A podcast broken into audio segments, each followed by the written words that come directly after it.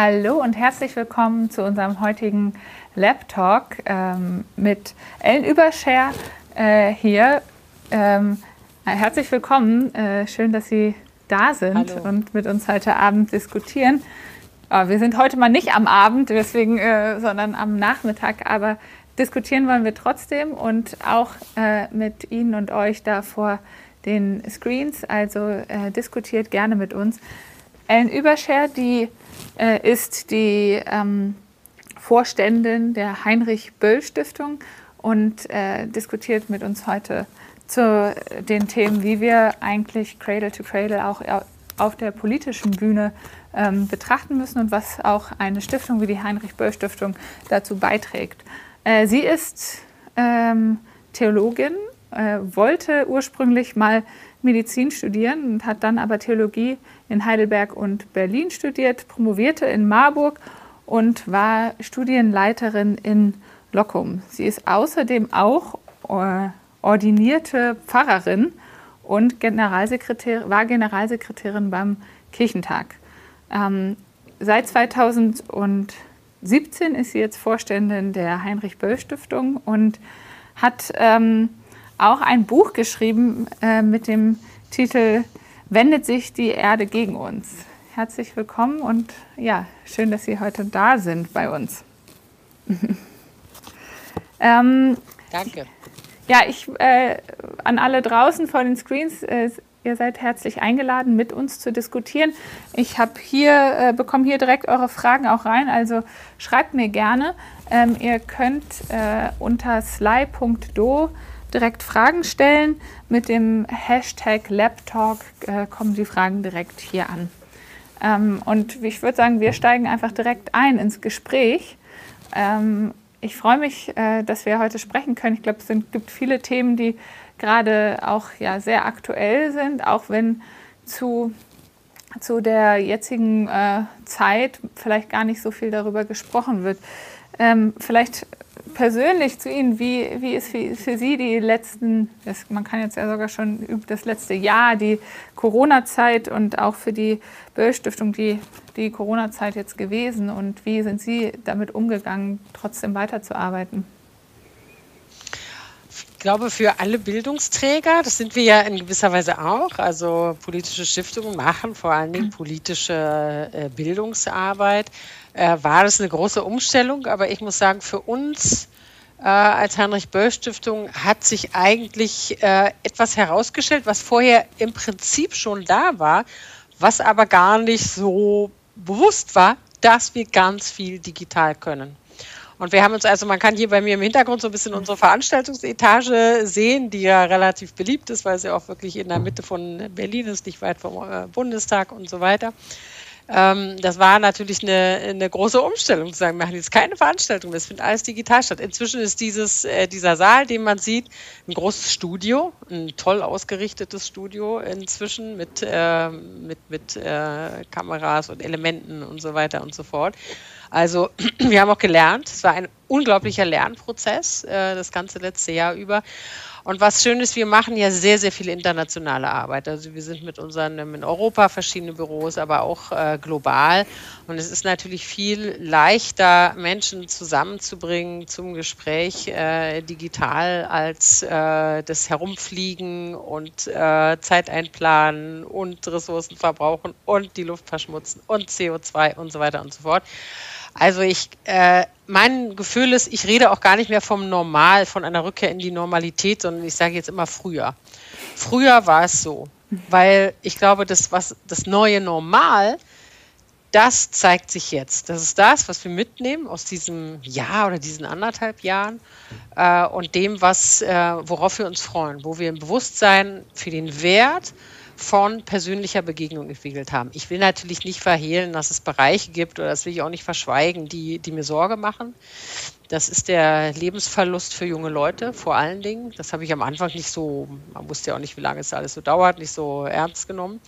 Aber ich glaube, dass es wirklich äh, mehrere Generationen von, äh, von jungen Menschen gibt, auf die wir in der Zukunft aufpassen müssten, dass sie ihre Lebenschancen wirklich äh, ergreifen können und nutzen können, denn viele Träume sind zerplatzt, viele Praktika konnten nicht stattfinden, äh, diese Bildungsbenachteiligung hat enorm zugenommen. Wir haben zu wenig Zahlen darüber machen da so einen gewissen Blindflug im Moment. Aber ähm, das ist, glaube ich, ein Bereich, über den muss man sich Sorgen machen. Aber andererseits ist, sind auch wiederum viele Chancen entstanden durch äh, die digitalen Möglichkeiten, von denen jetzt alle wissen, wie sie funktionieren. Selbst die Schulen haben es, glaube ich, inzwischen ein bisschen besser den Bogen raus. Naja, also ein Studio haben wir ja auch hier gemacht und haben ja im letzten Jahr dann sozusagen gleich äh, gesagt, ja, wenn wir hier das äh, Lab nicht als Bildungsort nutzen können, dann machen wir ein Studio und ähm, machen genauso auch solche Formate digital. Das ist natürlich trotzdem noch mal was anderes, als sich auch zu sehen und auszutauschen. Aber das ist so die Ebene, auf der wir arbeiten, ähm, dass es trotzdem weitergeht und dass es auch genau. natürlich ähm, ja, gute Perspektiven gibt. Gleichzeitig muss man ja auch sagen, in der Zeit ist natürlich sozusagen sehr viel Blick auf das Thema Corona gewesen und auch es schwierig, sozusagen vielleicht auch andere Themen zu platzieren oder zu diskutieren. Wie ist es der Heinrich-Böll-Stiftung da ergangen, auch mit der Platzierung und ähm, ja, die Themen zu bringen? Also äh, differenziert. Ich hatte am Anfang den, genau den Eindruck, so alles redet nur noch über Corona und ein anderes Thema äh, finde ich nicht wirklich Resonanz. Aber ich, es war relativ schnell, das ist wahrscheinlich auch äh, bei C2C so gewesen, war deutlich, dass die Leute es auch satt haben. Also, dass man auch nicht immer nur über Corona reden kann, vor allen Dingen, nachdem man dann festgestellt hatte, es ist gekommen, um erstmal ein bisschen zu bleiben. Äh, und insofern wurden dann auch andere Themen wieder spannend. Aber es, ist, es sind nicht unsere gewohnten äh, Wege der Vernetzung, der Kommunikation, der Vermarktung von, von Ideen und, von, und der Entwicklung. Äh, das, das ist überhaupt, finde ich, ein wichtiger Punkt. Das Entwickeln von Ideen. Also da, das geht digital, aber es ist sehr schwierig und wir sind es nicht gewöhnt. Also ich finde zum ähm, so, so zum, für Konzepte machen und, und, und weiterentwickeln, weiterdenken, ist es auch, ist die physische Präsenz irgendwie wichtig. Keine Ahnung, womit es genau zusammenhängt, aber die, äh, dafür ist das, glaube ich, sehr, sehr wichtig. Und insofern, äh, obwohl das finde ich auch das ist, inzwischen hat sich das so, es entsteht selbst digital manchmal eine ganz dichte Atmosphäre. Da denkt man, wow, also ja, wo ist jetzt die Zeit geblieben? Ich war so voll präsent. Ja äh, in irgendeiner Veranstaltung. Aber das, das, ist, äh, das ist schwieriger geworden, also oder das ist digital schwieriger oder wir sind es nicht gewöhnt. Ich glaube, wir, äh, wir verändern uns auch gerade so mit dem, äh, mit diesem anhaltenden digitalen Formaten. Ja, aber dass die Themen, also ich meine, wir hatten sozusagen kurz vor Corona wirklich starke Diskussion auch zum Thema Klimawandel und ähm, ja, sozusagen eine deutlich stärkere Diskussion auch in der Gesellschaft über diese Themen. Ähm, wie ist da Ihre Wahrnehmung jetzt auch? Es gibt sozusagen die Leute, die sagen, na, das Thema ist vorbei. Es gibt die anderen Leute, die sagen, na, jetzt kommt es gerade erst wieder und es wird jetzt auch das Thema, was entscheidend sein wird für ja. die nächste Wahl. Wie ist da Ihre Perspektive drauf? Ja, das Thema äh, Umwelt, Klima, das ist überhaupt nicht weg. Also ich bin wirklich der festen Überzeugung, dazu treffe ich auch viel zu viele Leute, die äh, dieser, die, denen völlig klar ist, dass wir Veränderungen brauchen, dass es so nicht weitergehen kann. Wenn irgendwas deutlich geworden ist, äh, dann, dann, äh, dann ist es durch die Corona-Krise äh, deutlich geworden, dass, äh, der, dass, dass unsere natürliche Umgebung einen so großen Wert für uns hat, ja, dass wir uns da, dass wir das so sorgfältig ähm, behandeln und anschauen müssen, dass wir das jedenfalls mit den bisherigen Methoden auf gar keinen Fall schaffen werden. Ähm, und im Gegenteil, ich glaube, es hat vielen Menschen den Einstieg und den Zugang zum Thema vielleicht auch mal erleichtert. Also nehmen wir mal dieses hochemotionale Thema Pendler. Ja, mhm. in Deutschland ist immer Pendler, die Pendler und was das Benzin kostet und so weiter. Ähm, und viele Menschen haben verstanden, hey, wie cool ist es eigentlich, wenn ich drei Tage von zu Hause, ich, ich muss nicht zwei Stunden am Tag mit Hin- und Rückfahrt verbringen, ja, ich, ich gewinne Zeit für meine Familie, es ist kostengünstig, ich nerv mich da nicht auf der Autobahn. Ja, vielleicht geht das ja auch mal. Also und insofern ist dieses äh, Stichwort Suffizienz, was ja auch immer so ein, ja, so, so, so ein Wort ist, wo dann gleich äh, die Emotionen hochschießen und, äh, und sich alle in ihre Schützengräben reinwerfen, ähm, hat vielleicht auch jetzt nochmal eine andere äh, Bedeutung gewonnen, insofern, als dass das, was, wovon wir schon lange überzeugt sind, dass sich Lebensqualität nicht an der Frage bemisst, wie viele Autos habe ich jetzt in der Garage und wie groß ist mein Haus, sondern, ähm, sondern und wie groß, hoch ist mein Einkommen, sondern daran, ob ich saubere Luft habe, ob ich in einer sauberen Umgebung joggen gehen kann, spazieren gehen kann, ob ich Platz habe für die Kinder, ob äh, ja, ob wir miteinander wertvolle Zeit verbringen können und äh, und all diese Dinge, äh, so so dass ich eigentlich ganz, äh, ganz zuversichtlich bin oder eigentlich auch sicher bin, dass das Thema Umwelt jetzt überhaupt nicht weg ist, bis hin zum Sozialen, zur sozialen Frage. Ich meine, wer hat denn vor Corona auf die Frage geguckt, wie werden eigentlich die Saisonarbeiter bezahlt? Wie leben die eigentlich da, ja? In äh, was oder Thema Fleischindustrie. Da hat doch keiner hingeguckt. Ich meine, es ist eines der ganz großen ökologischen Katastrophenthemen, wie die Fleischindustrie in Deutschland arbeitet, ja. So. Ja. Und dann haben vielleicht Menschen äh, glaube ich, viel mehr Menschen. Erstens mal, es hat sich faktisch was verbessert, nicht genug, aber immerhin. Mm, und äh, die Wahrnehmung und der, der Spot auf diese Themen, der ist doch irre, irre viel größer. Insofern glaube ich, wir haben, klar, wir haben die Fridays for Future letztes Jahr nicht auf der Straße gesehen, ähm, aber wir haben eine, äh, ja, die, die, die, die Umwelt, die Thematik ist ja komplex. Es geht von der Biodiversität über den Ressourcenverbrauch, die Energiefragen, ähm, bis hin zu, äh, zur Fleischkonsum und so weiter. Ähm, das ist ein weites Feld und ich glaube, dass das Bewusstsein der Menschen für den Wert äh, dessen, womit wir jeden Tag umgehen und wovon wir leben, dass das eher gestiegen ist. Deswegen, ähm, dass das äh, Klima- und Umweltthema wird ganz klar ein Wahlkampf, ein entscheidendes Wahlkampfthema ist ja jetzt im Grunde schon, wenn man sich die Debatten anschaut.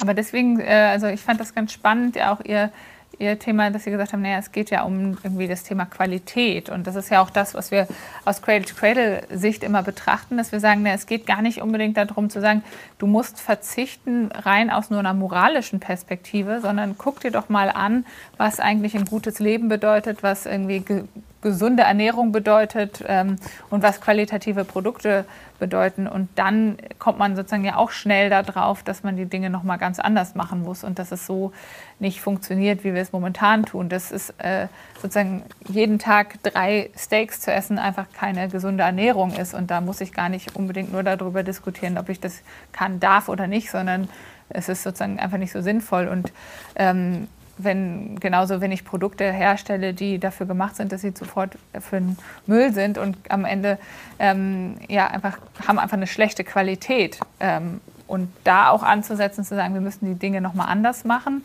ähm, ist ja noch mal eine andere Diskussion, die vielleicht Leute darüber jetzt auch mehr mitgenommen haben. Gleichzeitig ist natürlich immer wichtig, darüber nachzudenken. Im Moment regeln sich die Sachen eben über den Preis und es gibt eben Menschen mit geringem Einkommen. Und da kommt natürlich auch diese Überlegung, ja, guck doch mal auf deine Qualität und so. Dann sagen sich die Leute, ja, toll, ihr habt vielleicht Zeit, auf Qualität zu gucken, aber ich muss schauen, dass ich überhaupt rund komme. Mhm. Also da, da glaube ich, ist wirklich eine hohe, hohe Sensibilität gefragt in dem sozialen, äh, in der sozialen Frage. Und da brauchen wir Antworten. Da brauchen wir auch, wenn wir sagen, wir legen Wert auf Qualität, wir wissen, Dinge werden teurer. Was ist unsere Antwort für diejenigen, die äh, nicht so äh, sozial nicht so gut gestellt sind, vielleicht wie vielleicht manche andere, äh, die jetzt kein Einfamilienhaus mit, äh, mit Haus und Garten haben und so weiter ähm, und die sich, äh, die sich halt hochwertige, qualitativ hochwertige Lebensmittel auch nicht jeden Tag leisten können. Ja, so. Aber das ist ja also auch die da, Frage, der, da kommen wir doch schon auch an die Frage der realen Preise rein und sozusagen genau. zu sehen, naja, vielleicht muss man auch eine andere Preise Form sagen nicht die Wahrheit. Von dessen schaffen, weil wenn wir sehen, dass sozusagen wir heute einen Liter Milch konventionell als normal betrachten, aber der an sich ja viel teurer ist als jetzt der Liter äh, qualitativ äh, hergestellte Milch zum Beispiel, ähm, dann müssen wir ja schon gucken, wie, wieso sind wir dabei und warum haben wir diese Preise, die uns vorgaukeln, dass etwas äh, günstiger wäre, aber am Ende trägt die Gemeinschaft ja trotzdem äh, ein Vielfaches davon.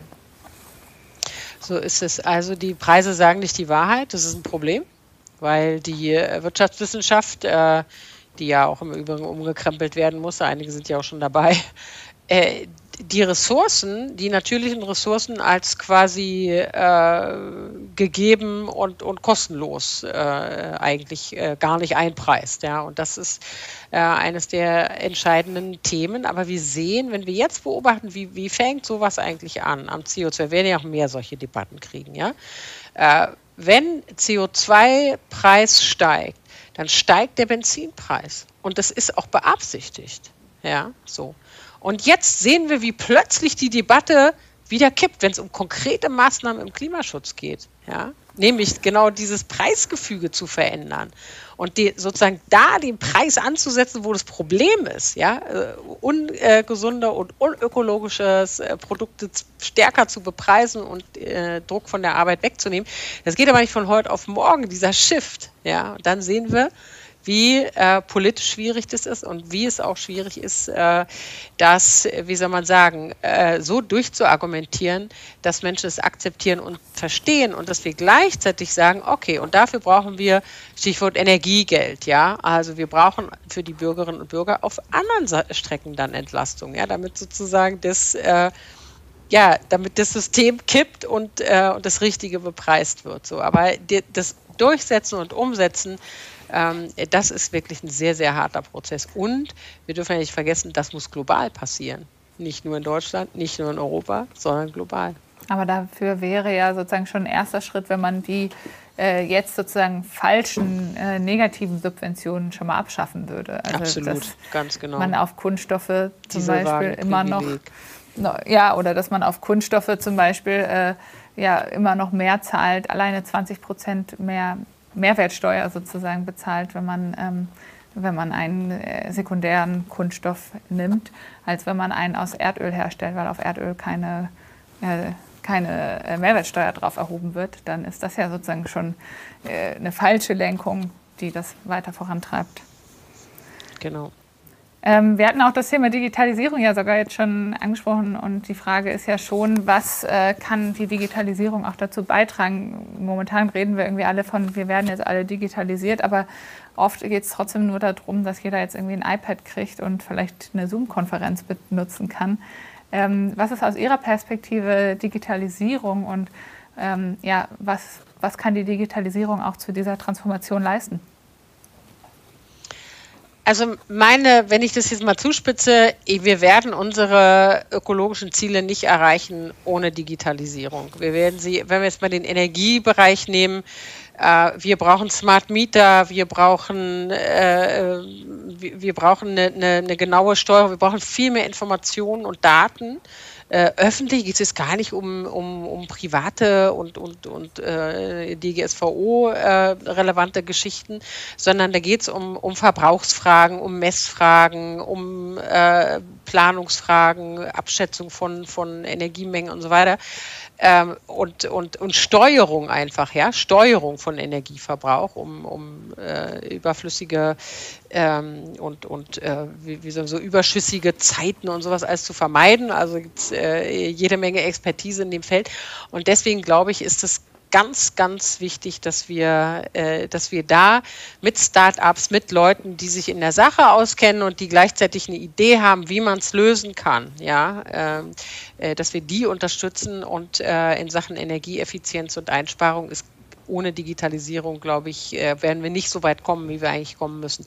Deswegen glaube ich, wenn man jetzt mal nochmal auf Cradle to Cradle guckt, so Ihren Ansatz von, von Kreislaufwirtschaft, dann geht es natürlich um Produktpässe. Dann geht es darum, dass meinetwegen jedes textile Kleidungsstück äh, zum Beispiel, also egal, können wir was anderes nehmen, äh, sozusagen einen elektronischen, einen digitalen Pass hat, an dem man sehen kann, woraus besteht es genau. Das würde ja, also das wissen wir ja von der Recyclingwirtschaft, dass die sagen, wir wissen oft gar nicht, was ist das eigentlich für ein Material und dann können wir es auch nicht recyceln. Wir können damit nichts wieder, ganz abgesehen vom Verbundstoffproblem, ähm, aber das wäre das ist ein ganz wichtiger Schlüssel, ja, die Rückverfolgbarkeit von, ähm, von einzelnen äh, Rohstoffen, aus denen Produkte bestehen. Und da gibt es jede Menge Anwendungsmöglichkeiten, für die es auch Ideen gibt und äh, die dann allerdings natürlich so umgesetzt und genutzt werden müssen, dass sie wirklich dem Gemeinwohl nützen, dass die Daten öffentlich zur Verfügung stehen, Stichwort Open Source, äh, dass wirklich Menschen damit äh, arbeiten können, auch Geschäftsmodelle damit entwickeln können und eine neue Form von industrieller äh, äh, oder von digitalisierter und ressourcenschonender äh, oder gar ressourcenarmer äh, oder äh, ganz ohne Ressourcen ähm, äh, Industrie sich, oder wie nennt man es dann noch Industrie, weiß ich jetzt nicht, Wirtschaft, sagen wir mal Wirtschaft, sich, sich entwickeln kann. Ja? ja. Und das, das ist auch nicht ohne Schattenseiten, das ist völlig klar, weil Digitalisierung, wir wissen, Sie haben ja das Stichwort iPad angesprochen, ja, was sind da alles an seltenen, was ist da an seltenen Erden drin und wir recyceln viel zu wenig. Gerade im Elektronikbereich ist es eine Katastrophe. Äh, auch Stichwort, wo bleiben die, die Dinge dann eigentlich äh, am Ende? Auf welchen Mülldeponien? Äh, sammeln Kinder da noch einzelne Stoffe ein und, und so. Da gibt es ja ganz furchtbare, ähm, ganz furchtbare ähm, und skandalöse Zustände in anderen Ländern, im globalen ja. Süden vor allen Dingen. Und trotzdem, äh, glaube ich, ist es ein ganz, ganz wichtiger Weg, den wir entschieden und entschlossen einschlagen müssen. Ja, ich glaube, also das auf jeden Fall aus Cradle-to-Cradle-Perspektive ähm, ist ja auch das Thema, dass wir wissen, welche Materialien, also neben dem Produktpass, ähm, wirklich auch konkret zu wissen, wo kommt was wie her, die ganzen Lieferketten dort mit betrachten zu können. Genau. Und dann aber zum Beispiel auch unsere Produkte als äh, Rohstoffbanken zu betrachten. Also unser Gebäude als einen Ort, wo einfach die Rohstoffe ja nur ähm, ja, gelagert sind und man genau weiß, wo sind, was ja. wie ist und man es dann auch in einem anderen System wieder zurückholen kann oder für etwas anderes nutzen kann. Oder genauso auch, wenn ich mir die erneuerbaren Energien angucke, warum ist ein Windkraftwerk sozusagen ähm, am Ende so ein Riesenberg Müll?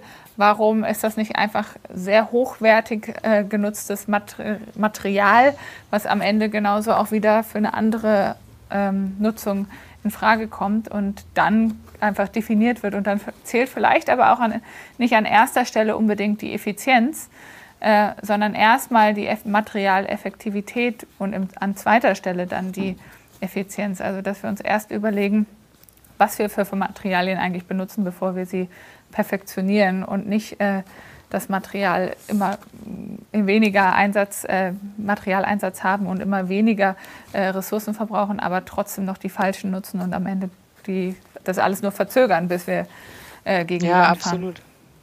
Also das, äh, das Interessante ist auch, dass ähm, durch die Digitalisierung viel schneller, würde ich sagen, in den, die Komplexität und der Zusammenhang der Wertstoff, äh, der Wertschöpfungsketten in den Blick kommt. Ja, was muss ich sozusagen, wenn ich Zero Waste, erneuerbare Energien, Biodiversität, wenn ich das alles sozusagen zusammendenken will, ähm, dann brauche ich natürlich auch äh, Modellierungen, dann brauche ich, äh, dann ich sowas wie, ähm, also was, was ja auch in, äh, in der Ressourceneffizienz schon angewendet wird, dass äh, digitale Überwachung von Materialien stattfindet, dass sozusagen rechtzeitig gemeldet wird, okay, hier der äh, Rot, äh, das Rotorblatt hat einen Riss oder so, muss, sollte mal ausgetauscht werden und solche Dinge.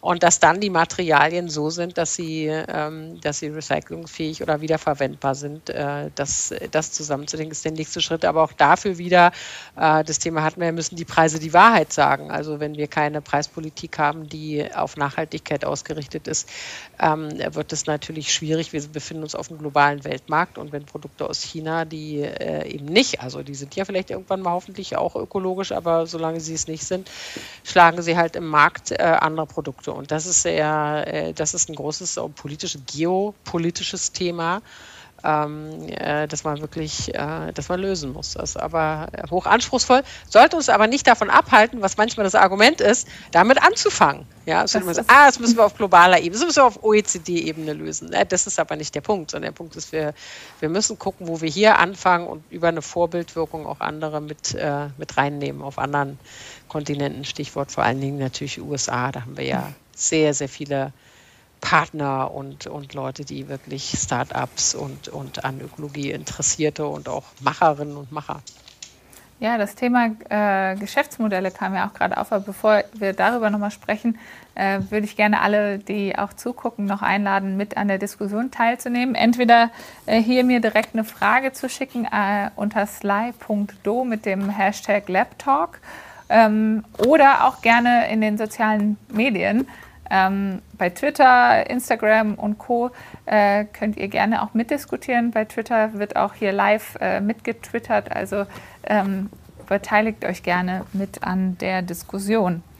Ähm, und jetzt wollte ich nochmal zurückkommen auf das Thema Geschäftsmodelle, denn ich glaube auch, dass das sozusagen eine wichtige Perspektive sein muss für das, wie, ähm, ja, wie wir nochmal umdenken. Wir können nicht nur eine lineare Economy jetzt im Kreislauf machen und einfach die Sachen so, wie wir sie jetzt machen und am Ende überlegen, was machen wir mit dem Müll. Und dann hat halt jemand wieder das und nennt es dann vielleicht Rohstoff und überlegt sich, was er damit macht, aber dann damit ist ja ähm, vielleicht auch gar nicht mehr so das Interesse da, was mit, wirklich mit den Rohstoffen passiert. Und das sieht man ja auch, wenn man sich so ein Beispiel anguckt wie Solarpaneele, die äh, aus Fernost kommen, deutlich günstiger dort hergestellt werden und aber einen viel größeren Berg an Sondermüll am Ende hier lassen als äh, vielleicht auch heimische Produktion. Und da natürlich die Frage, wie, wie schaffen wir es, da andere Geschäftsmodelle zu entwickeln, die äh, dann auch mithalten können oder die vielleicht sogar eine bessere äh, Alternative darstellen, weil gerade die Materialien nicht verloren gehen, sondern wieder äh, zurückgehen an den Hersteller und ähm, wieder verwendet werden können, also Stichwort Servicemodelle etc. Ähm, ja, wie ist mhm. da Ihre Perspektive drauf? Also zunächst ähm, sind wir ja hier in Deutschland im europäischen Raum und ähm, ich war vor nee, wenn es jetzt anderthalb Jahre, wir dürfen ja schon über ein Jahr nicht mehr reisen, also war ich auch schon anderthalb Jahre nicht mehr in Brüssel. Aber als ich in Brüssel war, war ich wirklich, nachdem die neue Kommission äh, angefangen hatte und ähm, äh, dass das ja Rückwirkungen hat auf die äh, auf die Leute, die in den äh, äh in die Gs da, in den einzelnen, wie soll man sagen, Ministerien ja faktisch, äh, so kann man es vielleicht sagen, arbeiten. Ähm, was da für eine große Begeisterung war für dieses Umdenken und Umsteuern. Und äh, das Überlegen ist, wir haben die Kreislaufrichtlinie, äh, die europäische, und ähm, ehrlich gesagt, hierzulande hapert es ja äh, fast äh, am meisten, also die Recyclingquoten, also sind viel besser, sind ja hier viel, viel, viel geringer. Und das ist natürlich auch ein Geschäftsmodellproblem. Äh, äh ja, dass wenn, wenn die Daten nicht zur Verfügung stehen, wenn die Rahmenbedingungen nicht stimmen, dann gibt es keine verlässlichen, keine verlässliche Basis für Leute, die sagen, hey, ich will mich aber in dem Bereich wirklich engagieren und, und, und will hier was aufbauen. Denn Ideen äh, gibt es genug und Leute, die, die das Know-how haben und, und die Kenntnisse, die Vernetzung haben, auch global. Ähm, also ich finde, da haben wir so viele Schritte, die wir erstmal national und auf europäischer Ebene gehen können, bis wir dann an die Frage kommen, okay, was bedeutet das jetzt eigentlich für den globalen Handel? Ich meine, wir haben durch Corona äh, gesehen, dass es ein bisschen auch so eine Rückkehr gibt zum Bewusstsein, ähm, wir brauchen vielleicht auch eine bestimmte Form von Produktion hier in Europa. Also ich rede jetzt nicht nur von national, sondern von, äh, von Europa. Und auf der anderen Seite kann es natürlich nicht sein, dass wir jetzt sagen, wir fangen jetzt an, pro protektionistisch uns zu verhalten, ja, und, äh, und den Markt sozusagen hier Produktionen aufzubauen und die dann dadurch zu schützen, dass wir sehr hohe Zölle einführen. Das wäre gerade für unsere Ziele ähm, gleiche Lebensbedingungen auch im globalen Süden zu schaffen, natürlich ziemlich kontraproduktiv.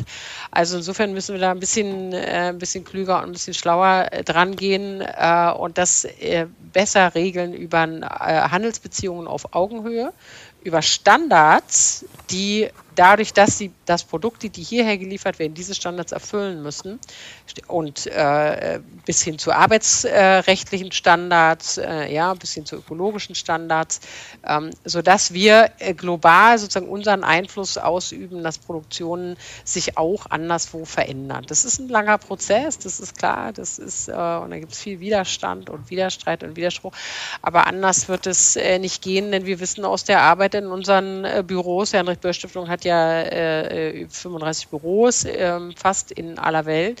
Ähm, auch in Asien, auch in äh, Afrika und in Lateinamerika, in, äh, in Nordafrika. Niemand hat Lust, äh, in dreckiger Luft von Plastikmüll umgeben zu leben.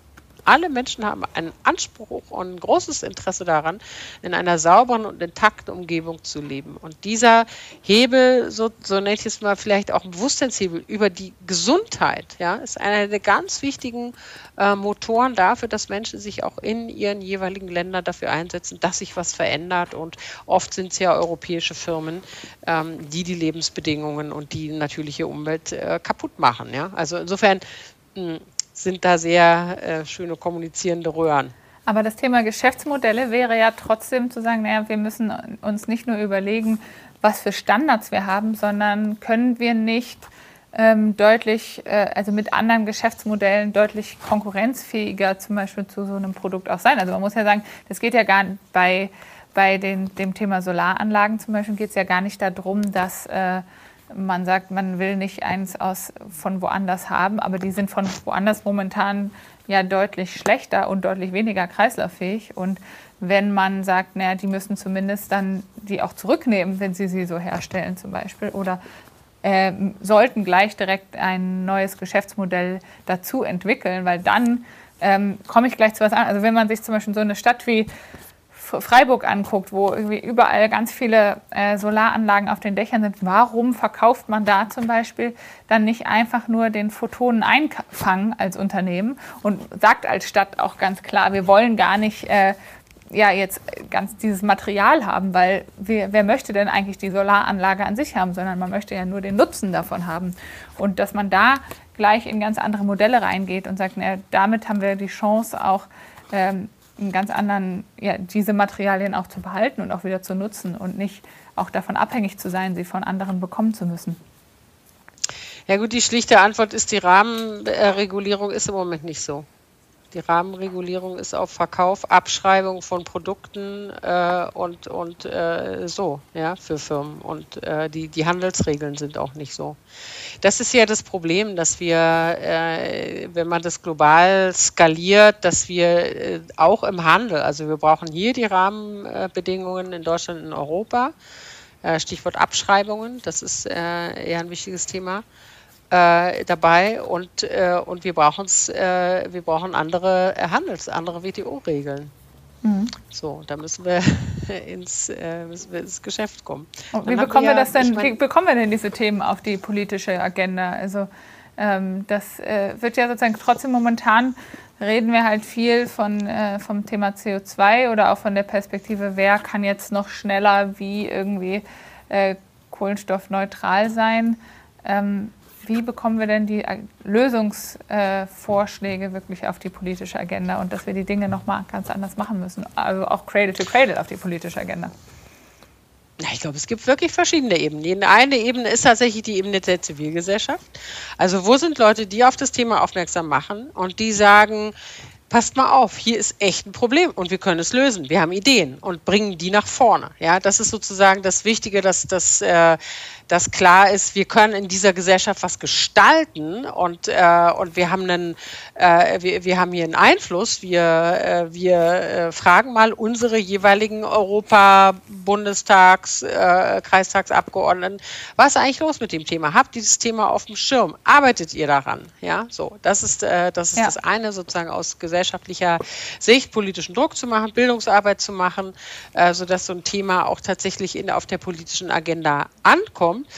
Und dann, äh, ja, dann muss man natürlich gucken, welche Parteien haben die. Deswegen ist, glaube ich, das Reden immer von der Politik äh, nicht so das Richtige, sondern dann äh, muss man schauen, welche Leute, welche politischen Parteien haben eigentlich welche Themen im Angebot äh, und, und haben, haben dafür Lösungsvorschläge. Und ich meine, wenn wir mal so ein bisschen gucken in, in, äh, auf europäischer Ebene, die meisten der Themen, über die wir jetzt re reden, sind, werden auf europäischer Ebene geregelt. Dann haben wir eine relativ fortschrittliche Kommission Union. Wir haben ein sehr aktives Europäisches Parlament.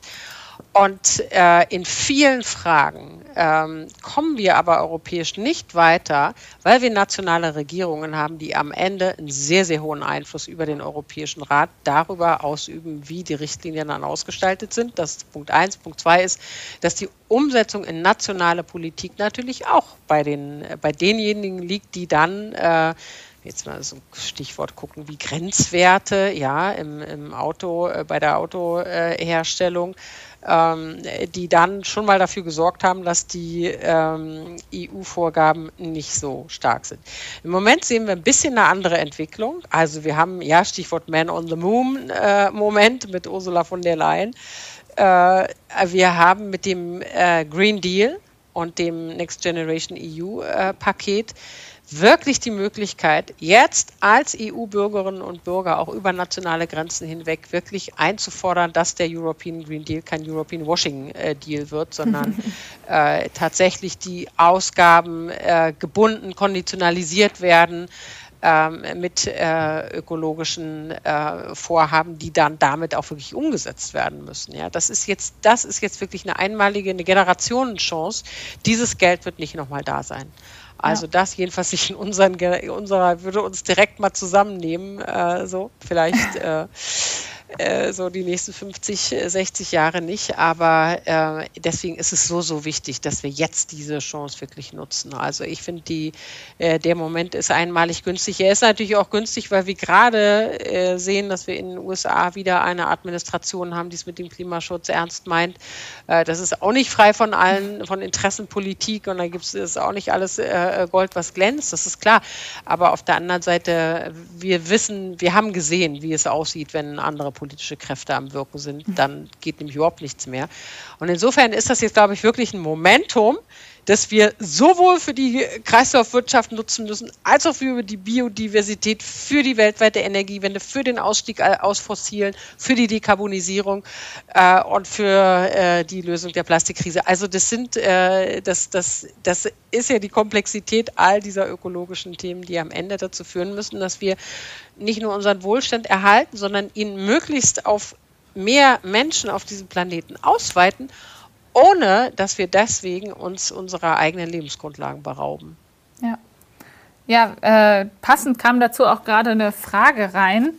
Äh, hier von ähm, einer Zuschauerin, die fragte, wie könnte das derzeitige Drama um das Lieferkettengesetz für alle Parteien, unser Planet, die Menschen, die um, äh, Unternehmen sinnvoll gelöst werden? Naja, was soll ich dazu sagen? Ich habe ja zum Thema äh, Politik, dass man schon hingucken muss, wer hat politische, äh, wer hat politische Konzepte. Ähm, äh, äh, dann, äh, dann würde ich sagen, äh, das ist der Weg. Also ich will auch noch mal sagen, dass wir überhaupt ein Lieferkettengesetz haben, ja, das wäre vor zehn Jahren undenkbar gewesen. Ich hatte kürzlich ein Gespräch mit einem mit so einem Hauptgeschäftsführer vom BDI und dann äh, ging es, äh, ja, wir sind uns einig und Welt im Umbruch und klar, klar, wir müssen das Klimathema lösen.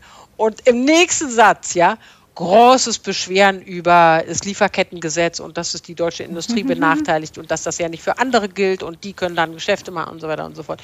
So, und gegen diese ähm, und da sind auch ernste Argumente dabei, die kann man nicht alle wegwischen, total, ja, weil es so ist. Andere, wer hält sich an so ein Lieferkettengesetz? Aber nochmal Stichwort Vorbildfunktion, Stichwort Vorangehen. Und äh, wenn es in Deutschland geht, das haben wir übrigens bei der Energiewende gelernt. Als wir hier in Deutschland dieses Umsteuern gemacht haben, ja, bis äh, äh, so um die Jahrtausendwende unter Rot-Grün, hat das wirklich äh, äh, maßstabsetzende Wirkung global gehabt der, mhm. der, der Umstieg und dieses, dass sich jetzt sozusagen, dass es jetzt dieses Defunding von Fossilen gibt, das wäre nicht passiert. Ja, wir haben ein bisschen in, in der Zwischenzeit den Track verloren. äh, das muss jetzt nicht weiter erläutert werden. Ähm, und das kann auch mit dem Lieferkettengesetz passieren. Deswegen bin ich der Meinung, es ist gut, dass wir das bisschen, was wir jetzt haben, haben. Es stellt uns überhaupt nicht zufrieden. Es ist viel zu wenig äh, und es, es äh, ermöglicht viel zu viele äh, Schlupflöcher und, und Verantwortungslosigkeiten. Ähm, aber es ist, es ist ein Anfang und ein Beginn und ich kann nur sagen, im, was die grüne Fraktion angeht, im Europaparlament, Anna Cavazzini und andere werden sich weiter für ein besseres Lieferkettengesetz einsetzen. Das ist ganz klar.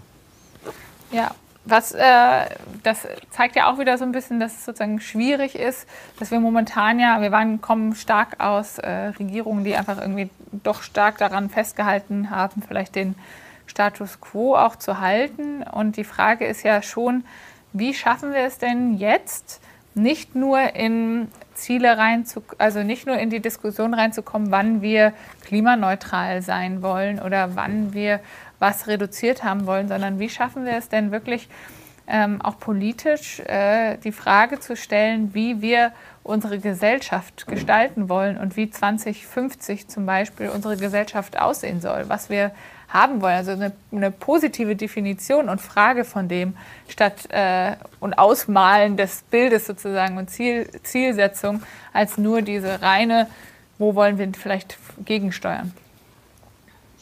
Absolut, das ist total wichtig. Das, äh, das ist ja eines der Themen, die auch in der Demokratietheorie diskutiert werden, aber auch natürlich in der Sozialwissenschaft und äh, ja, bis hin zur, äh, zur, zur, zur Kirche, zu den Religionen. Ähm, wie soll eigentlich das Zusammenleben und das Leben auf diesem Planeten eigentlich aussehen? Wie sieht das miteinander aus? Was, was macht eigentlich den Wert aus? Ich meine, wenn Sie Menschen fragen, ähm, am Ende ihres Lebens, was war wichtig für dich? Dann zählen Sie nicht Ihr Haus und Ihr Auto auf, sondern dann sagen sie, meine Familie, dass ich gesund war, ja, so, dass ich Freunde hatte, das, das, das Beziehungsleben, das ist dann das Wichtige, ja, und die, äh, sozusagen der Wert dessen, was, ähm, ähm, was an, äh, in der Umwelt da war und, und was an Erlebnissen da war und so, das sind dann die, äh, das sind dann die Dinge, die zählen und ähm, wir, wir kommen ja es geht eine ganz große Erzählung zu Ende, die Erzählung der Moderne, die, die, äh, ja, der, das, das äh, große Räder drehen, Städte bauen, Ent Reißbrett entwerfen, Natur und also so richtig, ja, so, so alles über Formen. Ja. Genau, Stichwort äh, Anthropozän. Und das geht zu Ende und es verunsichert die Menschen sehr. Ja, da, damit hat der Aufstieg des Populismus zu tun, mit dieser äh, Unsicherheit. Ja, ein ganz äh, äh, wichtiger hm, Politikwissenschaftler, Jan Werner Müller, hat äh, jetzt jüngst ein Buch geschrieben: Freiheit, Gleichheit, Ungewissheit. ähm, also Freiheit und Gleichheit als sozusagen die, die beiden Grundfesten unserer liberalen Demokratien, die ja auch miteinander im Widerspruch sind. Und die Frage der Unsicherheit, ja, was damit umzugehen. Und die Unsicherheiten sind größer geworden, weil die Sicherheiten abnehmen. Und was ist eigentlich jetzt die Erzählung der Zukunft, die uns Vertrauen, die Vertrauen stiftet. Ja. Und ich finde, ähm, die Erzählung zu wissen, es geht unseren Kindern und, äh, und Enkelkindern immer noch so, dass sie äh, an einem Sommermorgen in, äh, in einen blauen Himmel gucken und in blühende Bäume und, äh, und einfach in den Fluss springen können. Wenn wir jetzt mal in Berlin gucken, jetzt gibt es eine Initiative für ein Flussbad, ja, und einfach morgens in die Spree springen, äh, das ist doch eine tolle, äh, ich finde, das ist eine tolle Vision. Und für die lohnt es sich auch, ja, zu sagen, wir, wir haben keine Lust, in so verdreckten und verkommenen Straßen zu leben, sondern wir wollen äh, unser Leben miteinander gestalten, wir wollen Freizeit, wir wollen unsere Zeit Zeit, die uns äh, gegeben ist, mit sinnvollen und wertvollen Dingen zu bringen. Und wir wollen gerne, dass es alle Menschen auf der Welt machen können.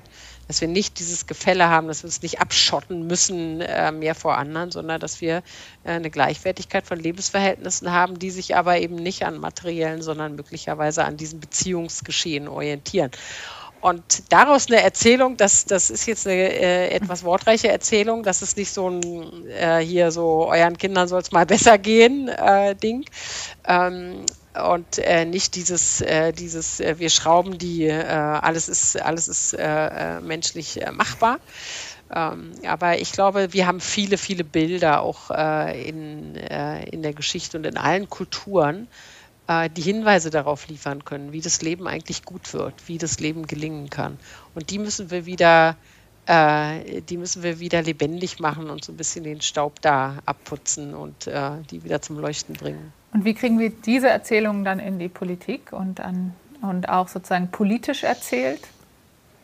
Ich, ich glaube, dass die, ähm, dass die, die, das Wichtige ist, dass die Gesellschaft sich verändert. Weil ich meine, wenn wir jetzt gucken, was hat sich jetzt auch in unserem Land verändert, dann war es immer so, äh, dass Bewegungen angefangen haben, die sozusagen das herrschende Paradigma zu hinterfragen, sagen, nö, ist nicht meins, ja. Und wo alle mit dem Auto gefahren sind, und sagt, nö, wir nehmen jetzt aber mal ein Fahrrad äh, oder so, ja. Also das fängt, es fängt an bei der Gesellschaft. Und das, wo, wo, wo, wo sozusagen der, der, der, und da kann man jetzt wirklich mit dem Grundgesetz mal sagen, der Wille des Volkes, ja, ähm, äh, wo, wo, sozusagen die, die, äh, die, Menschen hinwollen und, und wo Leidenschaft drin ist und wo Energie und Engagement drin ist, da gibt es dann auch politische Konzepte und da kann, daraus wird dann, äh, glaube ich, auch eine politische Erzählung, die sagt, okay, ähm, wir wollen hier eigentlich eine, eine, eine, fairere, eine fairere Gesellschaft und eine, äh, und eine freiere Gesellschaft. Die Fragen, die hier dazu reinkamen, die passen vielleicht auch ganz gut dazu. Äh, da kam unter anderem die Frage, welche Empfehlungen würden Sie der nächsten Regierung dann geben? Oha, also da sind natürlich eine ganze Menge. Also angefangen äh, von, vom, von allen Transformationsthemen. Ja, wir werden wir haben ganz große Aufgaben vor uns. Äh, wir werden vergleichsweise leere Kassen haben nächstes Jahr ähm, und müssen mit dem, was dann an erstmal weniger an Ressourcen äh, äh, auf der nationalen Ebene zur Verfügung steht, auch gerecht verteilen. Wir werden große Diskussionen bekommen, auch über ähm, über die Frage, wie viel davon geht äh, in soziale, äh, ins Soziale äh, und wie viel davon geht äh, in die Transformation. Aber eins ist auch klar, wenn wir nachhaltig äh, das sozusagen steuern wollen, staatlich und Geld ausgeben wollen, dann müssen wir sehr viel investieren. Und ich glaube, das ist der, äh, der wichtigste ähm, Rat, wäre in der Tat sich auf das Investitionsthema, die Transformation muss investiv äh, angestoßen, angeschoben äh, und begleitet werden. Und, äh, und diesen Punkt nicht zu verlieren, weil viele andere sagen werden, wir haben aber hier einen Anspruch, wir haben da einen Anspruch und da einen Anspruch. Wir werden ganz, ganz viele Zielkonflikte, die werden sehr, sehr hart werden, für egal wer in der Regierung ist. Und dann zu sagen, wir behalten aber diesen Kurs Investitionen im Auge, weil das ist das, was auch unseren Kindern das Leben hier äh, überhaupt ermöglichen wird. Ja, wir haben marode Infrastrukturen, die müssen saniert, die müssen äh, renoviert werden, die müssen ökologisch äh, erneuert werden. Und dazu ist, da bei dem Thema waren wir ja schon, dazu ist jetzt die Gelegenheit und, und da muss jetzt umgesteuert werden. Da kommt dann ja eigentlich die nächste Frage auch noch passend dazu. Ähm, und zwar, was sind für die Heinrich-Böll-Stiftung die großen Herausforderungen für die nächsten fünf Jahre in Deutschland? Also als Heinrich-Böll-Stiftung, wir äh, machen hier politische Bildungsarbeit und ähm, für uns ist wichtig, äh, möglichst äh, viele Menschen zu erreichen mit, unserem, mit unseren Ideen, mit unserem Bildungsprogramm. Und uns ist natürlich auch wichtig, dieses große internationale, globale Netzwerk, das wir haben, ja, hier sichtbar zu machen und genau das, worüber wir gesprochen haben. Wie ist das eigentlich mit, äh, mit Menschen, anderen, mit der Wirtschaft und den dahinterstehenden äh, konkreten, realen Menschen, mit den Zivilgesellschaften? Ähm, wie ist das eigentlich ähm, äh, mit, mit dem Zusammenhang, auch mit der Reichweite? Seite unserer moralischen und äh, ökonomischen, ökologischen Verantwortung. Äh, und das sind für uns äh, ganz, ganz große Herausforderungen, ähm, wo wir denken, ähm, da, haben wir, da haben wir sehr viel Handlungsspielraum.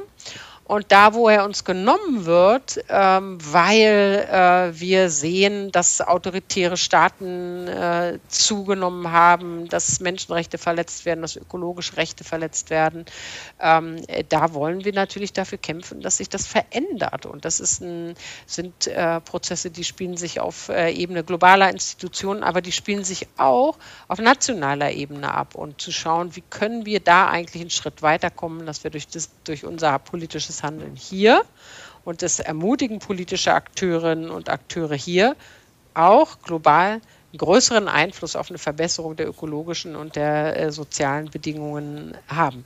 Also das ist ein bisschen groß gesprochen und wird dann sehr, sehr äh, deutlich an, an einzelnen, auch kleinen Kontexten. Also ich nenne jetzt mal so ein Beispiel äh, wie Armenien. Ja, da haben wir, da haben wir gesehen, dass es vor zwei Jahren eine Revolution gegeben hat. Ich war zufällig gerade da, fühlte mich wie im Frühjahr 89.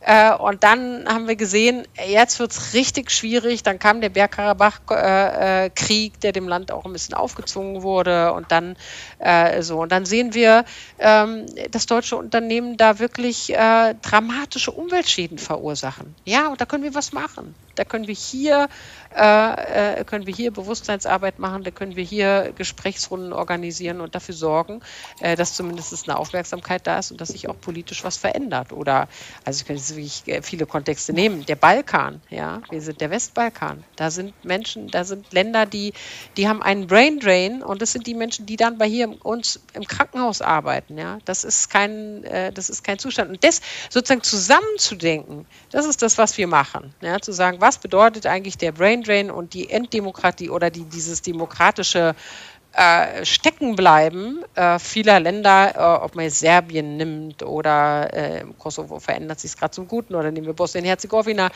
ähm, was bedeutet das eigentlich für hier, hier? Wo ist der, der Zusammenhang? Und das deutlich zu machen und da Akteurinnen und Akteure zu stärken und deren Themen sowohl nach Berlin als nach Brüssel zu bringen, das sind Dinge, die wir machen und wo wir natürlich, äh, wenn, wenn wir sind eine politische Stiftung, wir sind eine grünnahe Stiftung und es ist natürlich auch klar, dass wenn äh, sollte es möglich sein, dass die Grünen beteiligt sind an der Bundesregierung, dass wir unseren Einfluss dann natürlich nutzen werden. Immer in diesem Dreieck von Wissenschaft, Zivilgesellschaft, äh, Politik, das alles, äh, die miteinander zu vernetzen und in Verbindung zu bringen und äh, unsere Idee von einer gerechteren und besseren Welt voranzubringen. Na, ich glaube, die nächsten fünf Jahre sind essentiell, auch äh, dass man schon jetzt wirklich die Zeit nutzen muss, dass es nicht einfach so weitergehen kann. Und das ist ja auch, ich meine, alle diskutieren drüber. Man merkt schon, dass sich alle Parteien ja auch irgendwie damit beschäftigen und auch merken, dass man es auch nicht nur den Grünen überlassen Absolut. kann, über äh, solche Themen zu sprechen, sondern dass es äh, ja parteiübergreifend diskutiert werden muss. Und natürlich, äh, also ich halte die nächste Wahl für wirklich ähm, essentiell und auch wichtig, um äh, politische Weichenstellungen für die nächsten fünf Jahre dann auch zu ähm, bringen. Und das heißt, da eine, da eine Regierung zu bekommen, die halt auch wirklich ähm, die Idee hat, äh, oder nicht nur die Idee hat, sondern den, die Motivation hat, auch Dinge voranzutreiben und zu verändern und auch vielleicht nochmal ganz anders zu denken. Das ist, glaube ich, jetzt schon wichtig. Und da kann natürlich auch jeder draußen ähm, oder jeder, der auch hier zuguckt und jede ähm, und auch ja, äh, sich einbringen und äh, selber auch mitwirken. Ich meine, wir hatten das vorhin schon das Thema kurz angesprochen. Ähm, man kann selber sich äh, seine, seine Stimme laut machen, man kann äh, sich zu, zu seinen politischen Vertreterinnen äh, wenden und äh, denen sagen, das Thema ist wichtig und das muss auf die Agenda und das gehört, egal in welcher Partei, jetzt zu der äh, Diskussion für, und für die nächste Regierung. Und ähm, ja. Nee, aber um das nochmal deutlich zu machen, äh, das darf auch nicht so sein, dass die ökologischen Themen nur von den Grünen diskutiert werden. Das wäre, also so war es mhm. ja lange und äh, das ist ja ein großer, großer Fortschritt, dass sich das jetzt verändert hat. Wir brauchen ja. einen Wettbewerb von Ideen. Ja. Also wer eine Idee hat, wie es schneller, wie, wir, wie es schneller geht, wie wir die Dekarbonisierung schneller hinkriegen, wie wir eine Kreislaufwirtschaft äh, schneller etablieren können, also go for it, ja. ja. Also dann wird ja, dann wird es erst spannend, wenn wir ja. unterschiedliche politische Ideen in dem Feld diskutieren. Dann, ähm, und wir brauchen, das finde ich auch wirklich sehr, sehr wichtig, wir brauchen die Zustimmung und äh, das Mitmachen äh, breiter Schichten der Bevölkerung. Ja. Und deswegen ist nochmal Stichwort äh, das soziale Mitdenken, ist es so wichtig, dass äh, auch die, der einzelnen Person vor Ort in einer kleinen Kommune klar wird, okay, was macht eigentlich, macht es mein Leben besser? Ja, ja was, ja. was passiert eigentlich mit mir? Und werden meine Ansprüche, Bedürfnisse und, und meine Veränderungen, werden die eigentlich auch gesehen? Ja, wir haben äh, ja auch über 1000 Ehrenamtliche, hatte ich am Anfang schon erwähnt, die sich in Deutschland, Österreich und der Schweiz für das Thema engagieren und auch ähm, Cradle to Cradle vor Ort voranbringen. Ähm, das heißt, auch die gehen sozusagen vor Ort zu ihren äh, politischen Akteuren oder diskutieren auch weiter. Und natürlich jeder, der jetzt hier zuguckt ähm, und interessiert ist, da äh, ja auch weiter noch im Austausch zu sein, ist natürlich herzlich auch eingeladen, ähm, sich dort an eine der Regionalgruppen äh, zu wenden und im Austausch zu sein und äh, ins Gespräch zu kommen, aber auch ohne uns natürlich gerne einfach ähm, vor Ort selber aktiv zu werden und einzufordern, ähm, dass einem das wichtig ist. Wir kommen schon langsam äh, ans Ende unserer Zeit und äh, deswegen würde ich doch gerne nochmal auch zurück darauf kommen, dass äh, ja, wir ähm, am Anfang ja gehört hatten, dass Sie ja auch ähm, ja, ordinierte Pfarrerin sind und auch aus einer theologischen Perspektive sich mit, äh, mit dem Thema beschäftigen. Der Papst hat ähm, ja sozusagen auch das äh, Thema aufgegriffen. Das heißt also auch in unterschiedlichen Kirchenkreisen wird ja das Thema immer stärker diskutiert. Ähm, glauben Sie, dass äh, wir das sozusagen auch schaffen können und glauben Sie, dass auch die, äh, die Kirchen und auch der Glaube dazu vielleicht einen Beitrag leisten kann?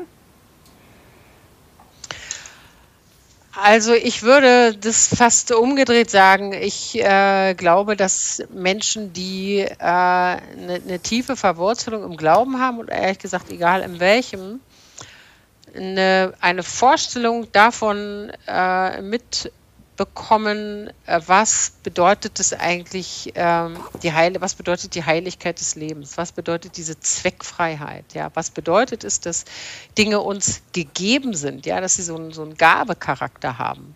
Wie gehe ich dann, wie gehe ich dann um damit? Und eine Aufmerksamkeit und eine Achtsamkeit, das ist ja jetzt schon seit einigen Jahren ein großes, äh, großes Wort. Äh, und aus meiner Sicht ist es genau umgedreht, dass, ähm, und wir sehen das ja auch an der, ein Teil der ökologischen Bewegung kommt auch genau aus diesem äh, Schöpfungsbewahrungsdenken. Es gab in, äh, global in den 80er Jahren, das ist jetzt lange her, eine große Bewegung Frieden, Gerechtigkeit, Bewahrung der Schöpfung dass da ein Zusammenhang besteht, ja, zwischen Frieden, Frieden mit äh, nicht nur als Abwesenheit von Krieg, sondern Frieden auch mit der Natur, mit die uns umgibt, äh, Gerechtigkeit, ja, zwischen, äh, zwischen Menschen in unterschiedlichen äh, Lebenssituationen und Kontexten und der Bewahrung der Schöpfung, ja. Das, äh, das hat viele auch politisch motiviert und, äh, und ich glaube, es ist bis heute so, dass, dass das so fast so ein bisschen säkularisiert ist, ja, und in so ein gewisses Grundgefühl auch über übergegangen ist, äh, zu sagen, ja, da, da sind einfach Bereiche unseres Lebens und unseres Daseins, die sind unverfügbar, aber die sind so wertvoll, dass wir für die auch eine Verantwortung haben. Und insofern geht das, glaube ich, jetzt auch fast hinaus, äh, äh auch über Leute, die sich jetzt unmittelbar ähm, zu einer Kirche oder einer äh, Religionsgemeinschaft bekennen ähm, dass, äh, dass es so ein Gefühl dafür gibt, dass, äh, dass das, was, was uns umgibt, was uns, gege uns gegeben ist und dass wir das bewahren müssen, dass wir es und die Generationen vor uns das bewahrt haben und dass wir es für die Generation nach uns bewahren sollen und müssen. Und deswegen ist ja eigentlich das Thema der Schöpfungsbewahrung eines der allerbeliebtesten Themen, wenn es um interreligiösen Dialog geht, egal ob das lokal ist oder auf globaler Ebene ist, weil das eben so eine unmittelbare, äh, unmittelbare Kraft hat, ja, und so eine Unmittelbarkeit hat, zu sagen, ja, das, was uns umgibt, das müssen wir bewahren und schützen. Und das, äh, und da glaube ich, kann, äh, kann das ein ganz, ganz wichtige, äh, eine der Quellen und der unterstützenden äh, Denk, äh, Denkmodelle und, und äh, kulturellen und, und theologischen Verankerungen sein, die Menschen ja auch immer wieder aufstehen lässt. Ja, wir haben viele, viele Misserfolge und gerade Leute, die sich seit Jahren um ökologische Themen äh, kümmern, sind, sind auch manchmal echt frustriert. Ja, so. Und dann zu sagen, ähm, nee, daraus schöpfe ich aber wieder Kraft und Energie. Das ist, glaube ich, ein, ein ganz wichtiger Beitrag, den äh, alle Religionen und alle Glaubenden in den Religionen gemeinsam mit anderen leisten können. Und glauben Sie denn, dass wir das schaffen, jetzt auch diese Transformation wirklich voranzubringen und auch in der Zeit, in der wir das wollen, also auch mit der Perspektive äh, auf Ihr Buch wendet sich die Erde gegen uns oder schaffen wir das doch noch umzusteuern? Ja, das ist so ein kleiner Gesprächsband mit äh, äh Katrin Göring-Eckardt, wo ähm, der so ein bisschen von dieser äh, Erzählung äh, des, des von Kleist, äh, das, daran ist das angehängt, ne, der, des äh, Lissabon-Erdbeben. Ähm, und meine Grundüberzeugung ist, wenn wir nicht die Zuversicht haben, wenn wir die Hoffnung verlieren, ja, dass, dass, dass, dass wir das gemeinsam äh, schaffen, dass wir dazu befähigt sind, dass wir die intellektuellen und, und äh, auch äh, anderen Fähigkeiten und Ressourcen haben, ähm, Also ich finde, dann äh, brauchen wir jetzt, äh, da können wir gleich alles hinschmeißen. Also aus meiner Sicht ist es äh, ein bisschen so, wie, wie Václav Havel äh, sagt, Hoffnung ist nicht die Gewissheit, dass eine Sache gut ausgeht, sondern dass sie Sinn macht, egal wie sie ausgeht. Und ich glaube, das ist ein ganz wichtiger, äh, ganz wichtige Marschroute, nicht zu verzweifeln auf dem Weg, sondern zu sagen, natürlich behalten wir die Zuversicht. Hm. Ja, ich glaube, die Zuversicht, die brauchen wir und auch die Perspektive, dass wir das machen können. Ich, äh, Cradle to Cradle, das, was uns hier ähm, ja schon eint, ist die Perspektive, dass wir halt das auch positiv ähm, sehen können, dass wir sozusagen auch einen positiven Beitrag leisten können und dass jeder dazu beitragen kann. Und ähm, das tun unsere Ehrenamtlichen, das tun die Menschen, die hier arbeiten und aber auch viele, viele andere. Und ähm, ich danke erstmal für das Gespräch und auch allen, die äh, zugehört haben, ähm, alle, die mitdiskutiert haben. Äh, wir können auch noch weiter diskutieren. Wir werden in einem Monat am 14. Juli unsere erste Kongressetappe in Freiburg haben, wo äh, ich euch und Sie alle einlade, ähm, mitzukommen ähm, und auch mit uns zu diskutieren. Wir werden ähm, ja auch den Sommer über weitere Veranstaltungen haben, diskutieren und wir werden, laden euch alle ein, mitzumachen in diesem äh, Diskurs, euch auch mit einzubringen. Natürlich freuen wir uns auch über Spenden an unsere Organisation, damit wir weiterarbeiten können und an Unterstützung auf allen Ebenen. Und äh, ja, mir bleibt für jetzt nur zu sagen ein herzliches Dankeschön für das äh, tolle Gespräch und ähm, die Diskussion und die, Ihre Zeit und auch allen an den Bildschirmen herzlichen Dank für die Zeit und die Diskussion und die Aufmerksamkeit und ein schönes Wochenende an alle. Dankeschön.